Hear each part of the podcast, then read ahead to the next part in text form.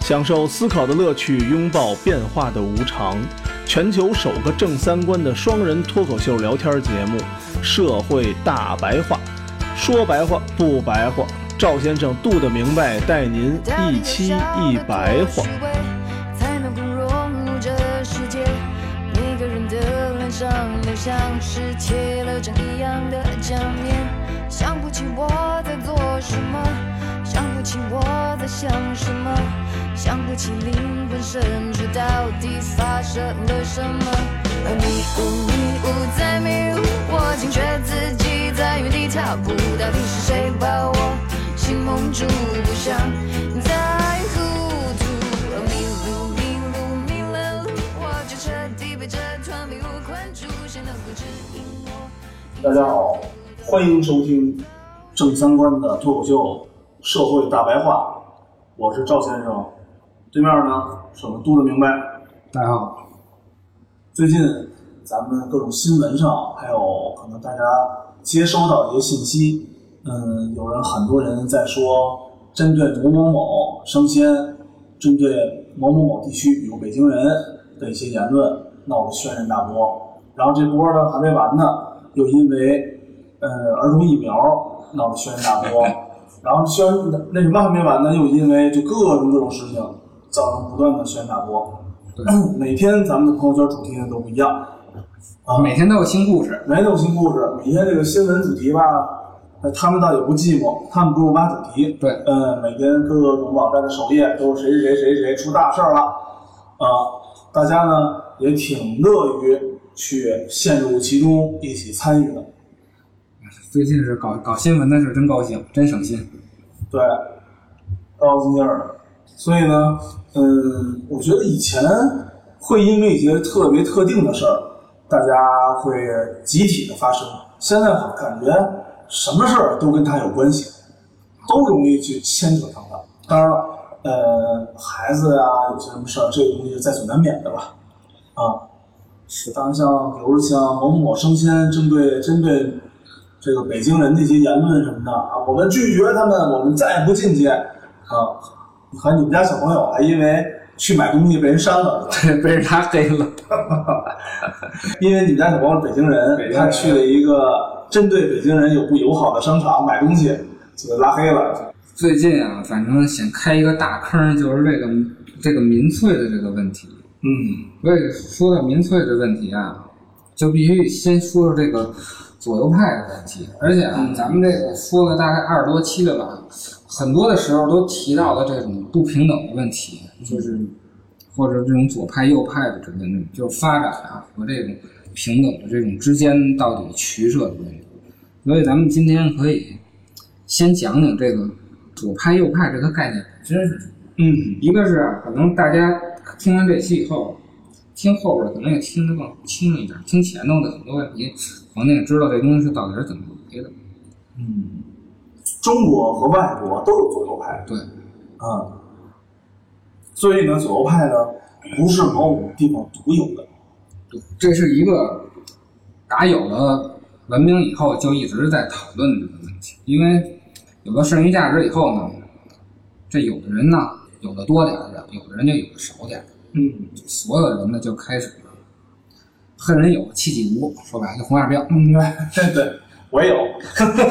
都有我也有。都有，然后然后呢哦我，尽量放松心态。最后结果就是呢，大家开始思考啊，这个资源分配的过程啊，不平等的原因是什么？就有的人呢就想呢，这个不平等的原因是什么？有一部分人呢想呢，就为什么我是太监，别人是皇上？为什么我不是皇上，别人是太监？就反正这是两个思考方向。所以呢，就出现了左左派和右派的问题。嗯这个左派啊，也叫激进派，它的特点是什么呢？它就是永远对这个分配表现出不满，它就永远对现在的分配制度觉得不好，就我们觉得现在的就是不平等，嗯，那我们就是要改。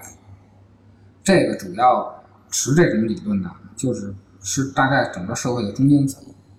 就是上上不去，下下不来上咱的，们下不下下不啊是？吧？一般这种人也主要都是知识分子，啊，还有一种呢是保守派的，嗯保守派呢就也就是右派了。对，就是右派，就他就认为啊，存在其实就是合理的这种分配制度，他就是现在的分配制度，那就就是合理的。这个不平等啊是不可避免的。对，持这种理论的啊，主要一个是上层，一个是下层。嗯，上层大家都好理解，他就是既得利益者。嗯，下层呢，是因为他不知道，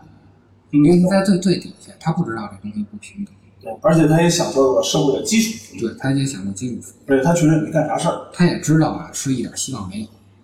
咱们看很多这种现实题材的片儿，包括前些日子这个药的问题，还有那什么，这这最近又这个西红柿什么的，下层人民啊，不想改变。有的是真的一点希望都没有，他也会是保守派。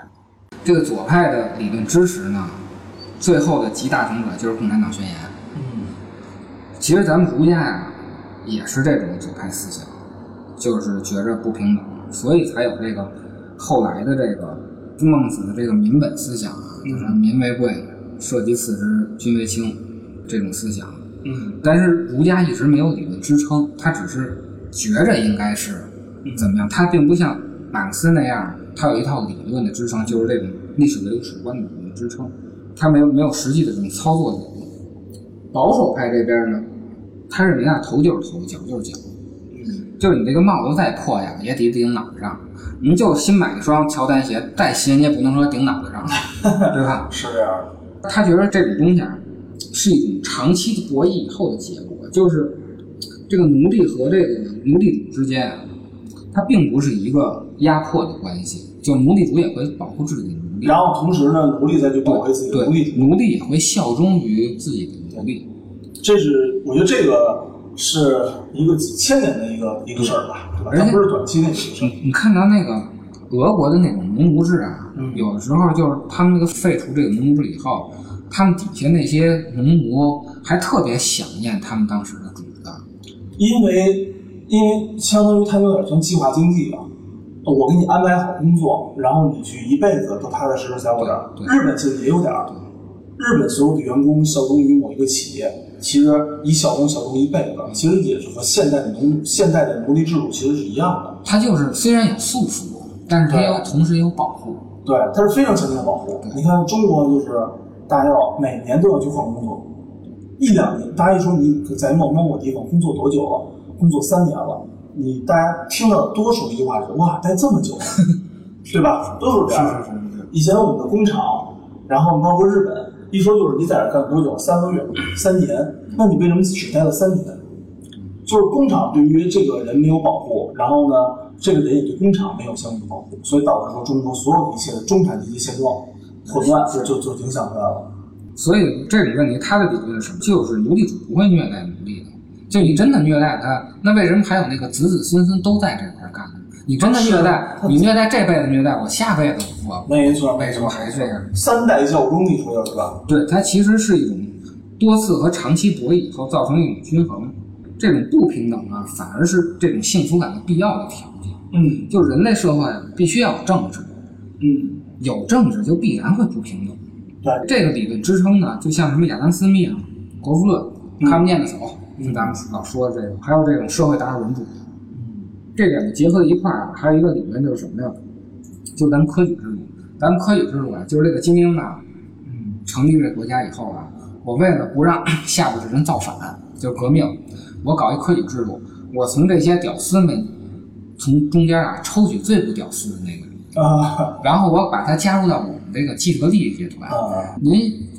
有了房了，有了车了，有了妞了，您就不想造反了。啊对，然后您还能去覆盖你原有的这个阶层，对，你还真在你反过来，你再哺育反哺是吧？嗯，这个是保守派，就是右派的这个理论。左派的这个这种理论啊，叫它叫冲突理论，它认为什么呀？权利不是必须的，就是一个群体啊，它是一个群体为了得到更多，让别的群体得到更少而制造出来。然后呢，这个右派呢，它也叫功能主义，他觉得这个分层啊是社会需要的，而不是一个人决定，就这社会分层，就谁当皇上，嗯，谁当太监，谁当大臣，这个是社会分层决定的，而不是说你想当皇上就当皇上，这就就是历史造就的。它代表了当时那个时代最多数人的一个意见。对对对，是吧？其实可以粗可以这么简单的解对，释，就比如就就朱元璋，不是说我想当皇上就当皇上，嗯，那没有朱元璋，没准还有一个李李元璋什么的，就对，它一定是这个农民阶级造成对的对对一个事儿对，而不是说呃某一个特殊的突然有一个人去做一个事儿。而且多数啊，但中国的这几次大的朝代改革，嗯多数多数都是不从阶层来回来去调换调换调换调换。对对对，嗯是有刘邦对项羽，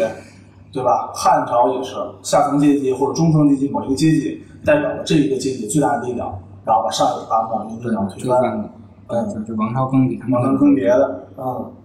所以这个这个冲突理论啊，就是这个左派啊，嗯，他觉得这种社会不平等，他看作是一种这个争夺资源或者争夺服务啊而进行的斗争。他认为这个为什么叫冲突呢？他觉得这种不平等其实就是斗争。他觉得人和人的利益啊是相对的，会互相抢夺资源。嗯然后这个功能主义者啊，嗯就是这个右派啊，他觉得呢，他强调的是人类共同的利益。就我我不看重这个人和人之间的互相利益，我看的是人类整体的这个整个的利益。嗯这是右派的。然后呢，左派强调的啊是统治和剥削的那个部分，嗯右派强调的是整个这个国一中共同的好处。嗯，就共会，我我们如何得到对呃那个皇上那波对，怎么样那个共利？哎，老百姓那波怎么样？嗯这就是经济学说那个非联合国义。左派呢强调的是社会的压迫性，右派呢强调的是社会的一致性。左派呢是把这个社会啊看成一个权力的游戏，看成一个斗争的舞台。嗯右派呢是把这个社会看作一个系统。嗯咱们举一个例子啊，咱们老觉着啊，中国和美国是对立的，其实啊，在这个思想上啊，真正对立的是美国和瑞典。嗯美国就典型的右派，嗯，那个大白白，大白白。对，学名叫 WAF，啊，就是我先把大多数人的意见和生生生活问题解决了，对剩下你们华尔街虽然总闹吧，但是呢也不能没有，对，但是它绝对不是全民化全民化，对对对，他就是偏向于这种人类集体的利益，对，就是我不管这个中间有多么不平，只要美国良好运转就 OK 了，是全球领先的就行了，嗯所以他这个是自由放任，所以他这个贫富差距大，嗯才会出现这种问题。但是呢，如果你想强调这个集体利益啊，嗯有一个条件就是你要形成一个凝聚力的话，你伦理上不能有个性冲突。对，所以呢，你看美国的右派啊，就特朗普就是右派的嘛，当然特朗普不是典型的右派，他就是反这个女权，嗯典型的这种大白白啊，就是袜子吧，反女权，反，LGB，啊对，反那个同性恋，嗯还反这个黑人平权，哦，就这种东西，他支持的就那是纯白对啊，对，就是纯白嘛。哦他的理论就是啊就是咱们说的这种右派理论，哦，对他看重的是人类整体的利益，所以他还对伦理上，他才是趋向于保守的。哦，然后呢，咱们再看看瑞典，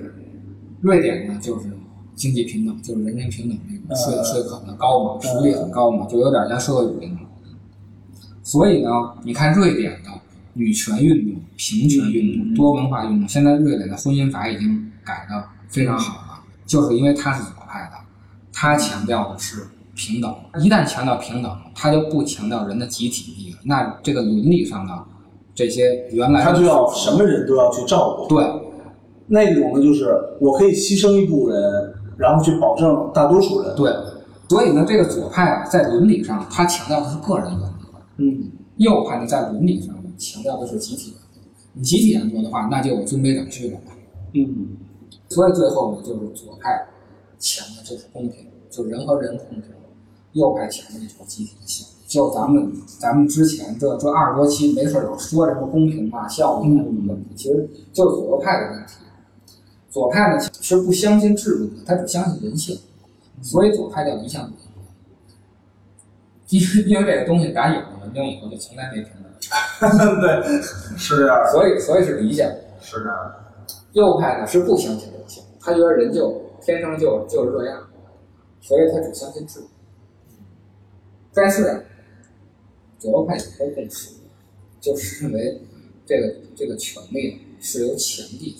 统治的有强力强力统治的，就所有的统治基础最根儿上的，说白了就是枪杆子里的主政权的意思。哦，这是左右派都都不会都不否定都不否定的一个事儿，嗯就是枪杆子里出政权的这个事儿。嗯，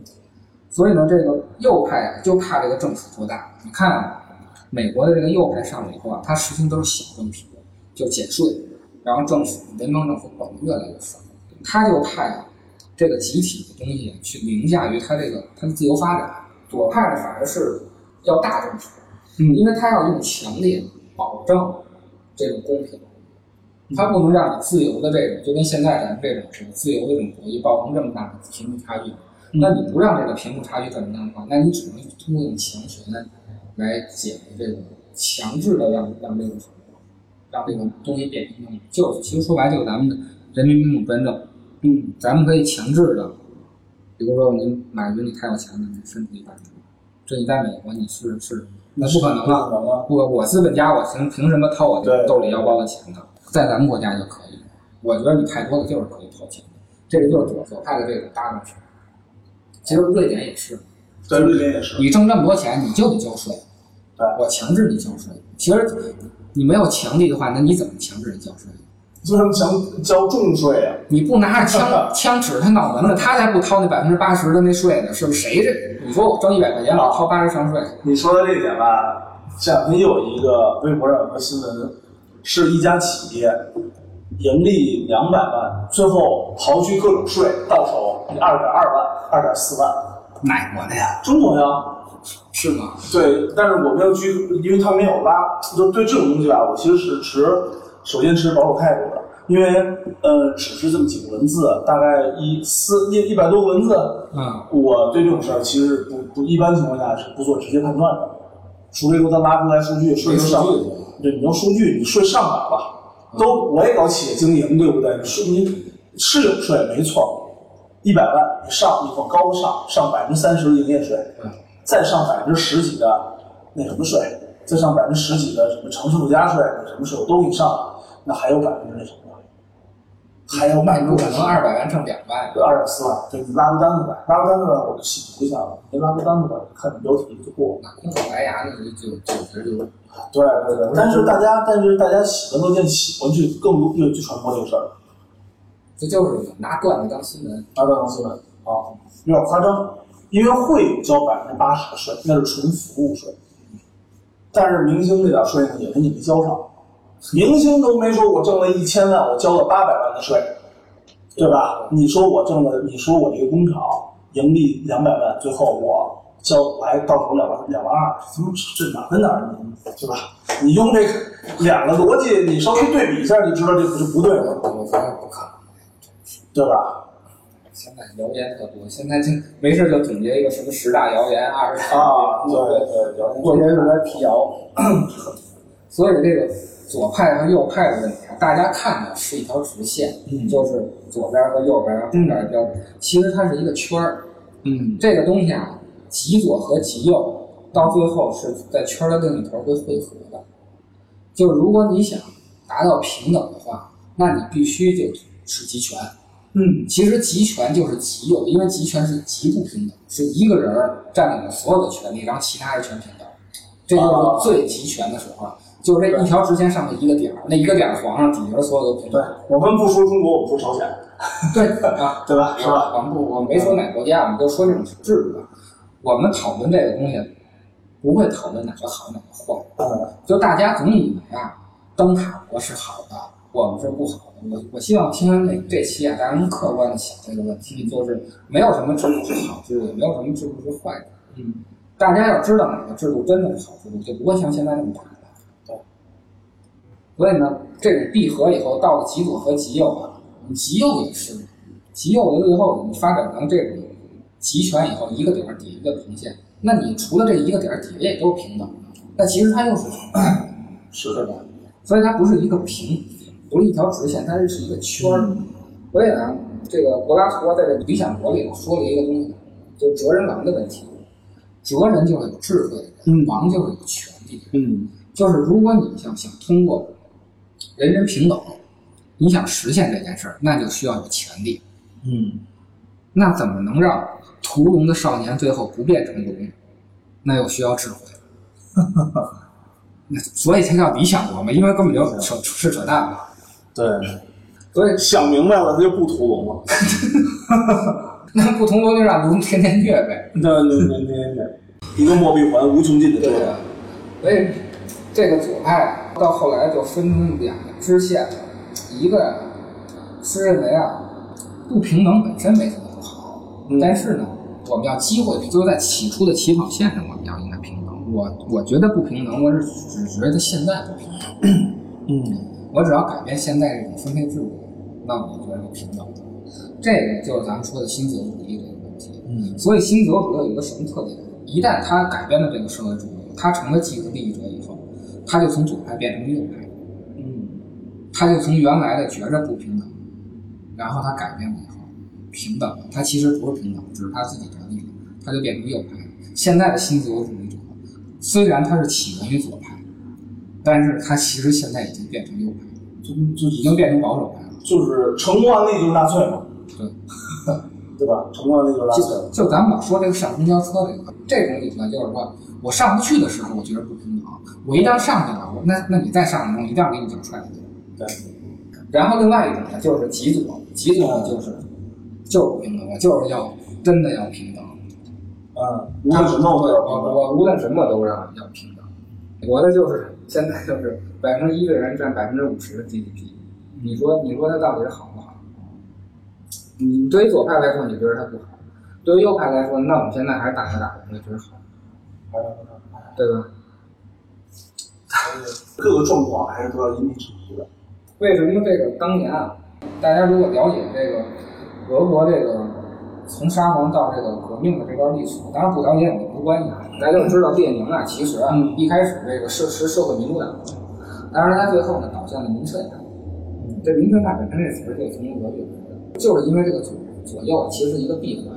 他为了达到这种平等，那他必须是变成这个集权，变成了那样，他就从就像阴阳那样，对就像阴阳一样。对，所以才最后才分出了这个什么布尔什维克和蒙什维克。然后那普列汉诺夫嘛，他是社会民主党的叛徒，这蒙什维克的头儿嘛，啊，所以才会出现问题。所以大家了解了这个，其实就会知道了，有些这个社会制度并没有像大家想象的那么好，也有些社会制度并没有想像大家想象的那么坏。它也没有大家想那么复杂，对，都是发展的一个阶段之后转化成另外一个样，嗯，然后转化到一定阶段之后呢，又变成另外一个样。咱们国家啊有一个有一学者叫肖中琴的，写了一本书叫什么《超越左右》。嗯他就说要取中道，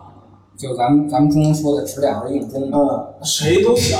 我觉得不可能，对，谁都想这么做，因为又想马儿跑得快，又想马儿不吃草。因为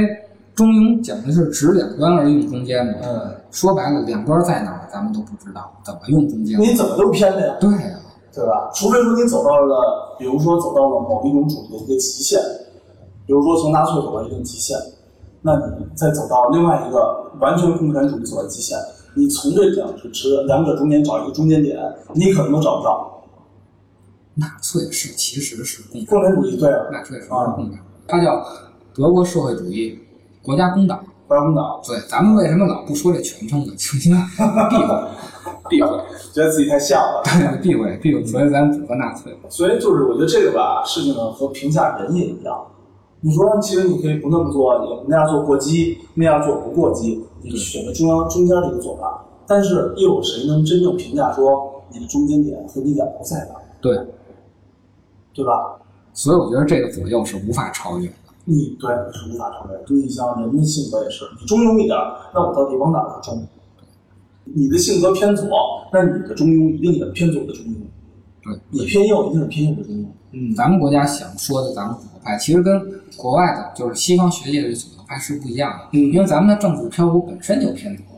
就是说你就就跟你说的这个这个中心线，其实每个每个国家的定义和每个学界定义都不一样，啊，咱们偏左呀，我一直以为咱们偏右。咱们偏左，正因为它那个中心点偏左，所以是个东西你就觉得是右，哦，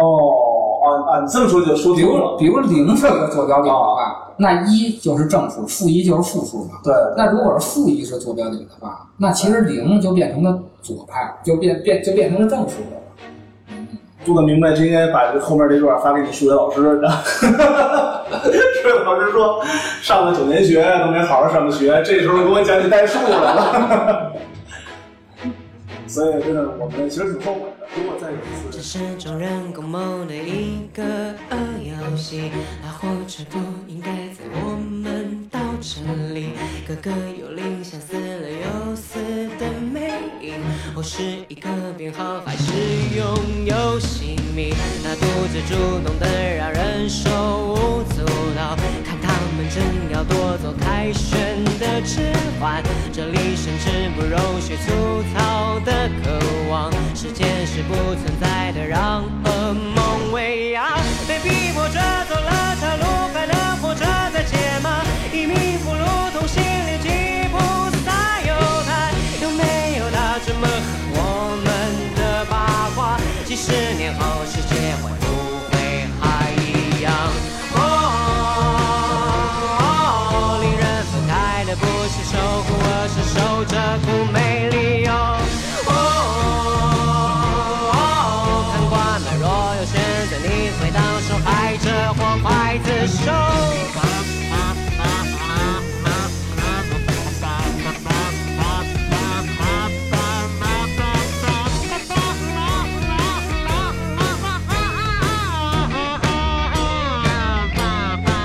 他的轮椅让我们集中入蝼蚁，瘟疫的红绳刺进恋的六角形，被自己的梦后惊醒，多血淋淋。给他一根指头，他要我整只手，所有胜利加起来也不值那一个欲望，宁可站着死去，也不跪着苟活。在哀愁里之前，谁先恨了朋友？究竟你多火焰？